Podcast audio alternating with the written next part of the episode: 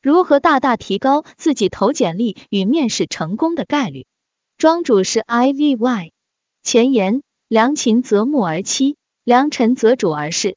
面试过程是一个雇佣双方互相选择的过程，尤其在后疫情时代，如何在众多竞争激烈的求职者中脱颖而出，发挥更好表现，斩获心仪的 offer，真是一门技术。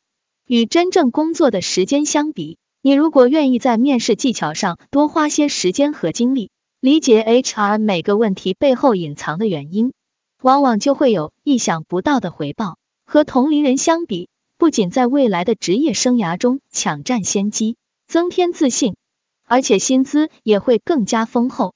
面试前，虽然我们今天坐庄的主题是面试技巧，但我建议大家换工作前先认真想想，为什么要跳槽。如果你所在公司存在拖欠员工工资、社保、强制九百九十六等行为，我建议你马上辞职。如果不是上述客观原因，你的简历上显示一份工作做不满两年，对 HR 来说属于不稳定的员工，会增加公司的招聘成本，降低面试的可能性。而且我发现有些小伙伴刚毕业后三年内跳槽非常频繁。而很多人只是一时意气用事。我先来说个故事：一群小朋友在 T 字形的铁轨旁玩，左边一条在使用，右边一条维修停用。有一个小朋友选择在停用的铁轨上玩，右侧有五个小朋友在那条仍在使用的铁轨上玩，左侧一列火车正在驶来。假设铁路局贴出了告示，严禁进入左侧轨道。两侧的小朋友都专心玩，完全没有听见或者看见火车已经开过来了。那么，由你来选择改变轨道的方向，决定火车向哪个方向开。请问你怎么选？往左开，牺牲一个小朋友可以救五个，但这个小朋友明明是遵守规则，为什么他要为了五个无知的人而白白牺牲呢？往右开，造成五人死亡的交通事故。事后要承受巨大舆论压力。当你迈入职场，你会发现，当我们还是学生的时候，所有考题只有一个标准答案。但很遗憾，现实世界里根本没有标准答案。很多时候，决策层看到的是全局，需要平衡各个方面的利益，而基层甚至中层看到的只是冰山一角。当你对上司显而易见愚蠢决策愤愤不平。觉得这份工作配不上自己，一气之下辞职不干的时候，请回过头来看看这个故事，或许对你有些启发。接下来进入正题：一、了解自己，精准定位。一、性格测试，MBTI 职业性格。找工作前要想好自己有什么能力，喜欢哪一个行业领域，希望在一个什么样的公司工作。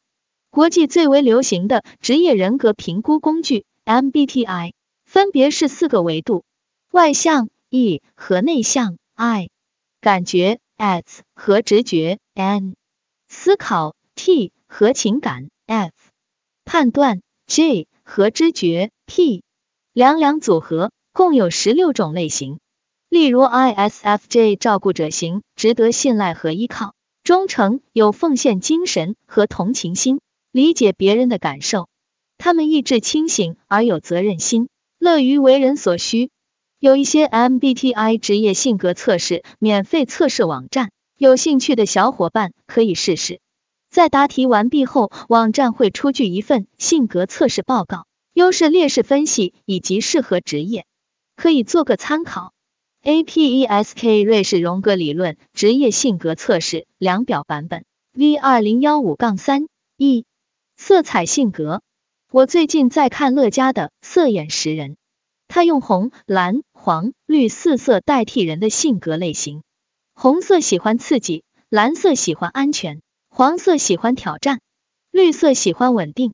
红色和黄色属于外向型性格，蓝色和绿色属于内向型性格。网上有做测试的网站，同样分享给大家做个参考，不仅对了解自己。而且对提高职场沟通能力会有帮助。FPA 乐嘉性格色彩测试：二求职目标、职位、平台、薪水等。把自己想要的列一张清单。你下一步最看重的是哪个项？将它们排一个优先顺序：职位、平台、薪水、职责、团队契合度、未来发展空间等等。我建议大家可以用一种创新的方式做职业规划。试想一下，你心中完美工作是怎么样的？你会选什么？哪家公司的什么职位？做完这几项，下面重点来了。我们可以新建一个 Word 文件，重命名为“未来职业计划”。在网上找到你理想中的工作。假如你现在就具备超强工作能力，招聘网站上所有职位任选，复制这家公司的用人资质和要求，贴在你的文档里。这就是你未来的简历和奋斗目标。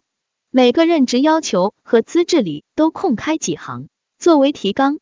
在今后工作中，凡是能达到以上任职资格的工作项目和经历，都记录到这些空行里。例如，你发现你想成为运营总监，这些任职要求有哪些？需要结交哪些人脉？以及从现在开始，哪些项目你需要积极争取？可以提升自己的能力，拓展自己的眼界，都可以列入考虑范围之内。最后，想友情提醒下准备找工作的小伙伴们：世界上没有十全十美的工作，总要有所取舍和妥协，来找到下一份心仪的工作。要追求钱多事少离家近，位高权重责任轻的工作是不现实的。二、找工作渠道传统 vs 社交。传统招聘网站、线下招聘会、校园招聘、社交、亲友介绍、领英、朋友圈，甚至同行推荐。鉴于不少公司招人都采用内推，平时多参加一些行业的会议，了解行业动向。结交行业朋友，扩大交际圈就很有必要。我个人建议大家在领英上注册账户，并保证每周一至二次的活跃度。我想分享我在 LinkedIn 网上的一段经历，如果你愿意大胆尝试，会比别人得到更多机会。有一次我投了两次 A 公司的职位，但迟迟没收到答复，而招聘网站显示匹配度超过九十分，所以我换了一个方式。在 LinkedIn 搜索到 A 公司，找到几位离职员工，其中有两位很热心的帮我介绍了 A 公司的情况，这样更增加了我对该公司的了解。当时我就很希望有个面试的机会。随后我又搜索到 A 公司在 LinkedIn 的官方账号，加关注后发现他们公司动态每周更新一至二次。我鼓起勇气在评论区留言，希望可以加入 A 公司。当时我几乎读完每条公司动态，发现，在每条动态的评论区都会有一个网友点赞，他的名字和公司法人是一样的，简历上并没有显示他在 A 公司就职。后来证实，这名网友就是公司大老板。我抱着试试看的心情向他申请成为好友，因为我在评论区的留言得到大老板的注意，申请马上被通过。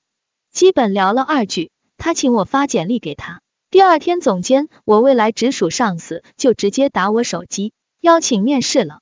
此外，我觉得在 LinkedIn 注册账户后，还可以看到其他优秀网友的简历，对我们完善简历有很大帮助，建议大家试试。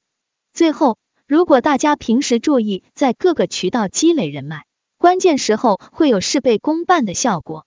人脉不是功利性的认识很多人。而是提升自身的价值，从而让更多的人认识我。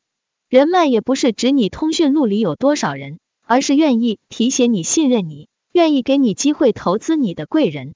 平时注意建立和传递你的价值，真诚待人，人脉自然也就慢慢累积起来了。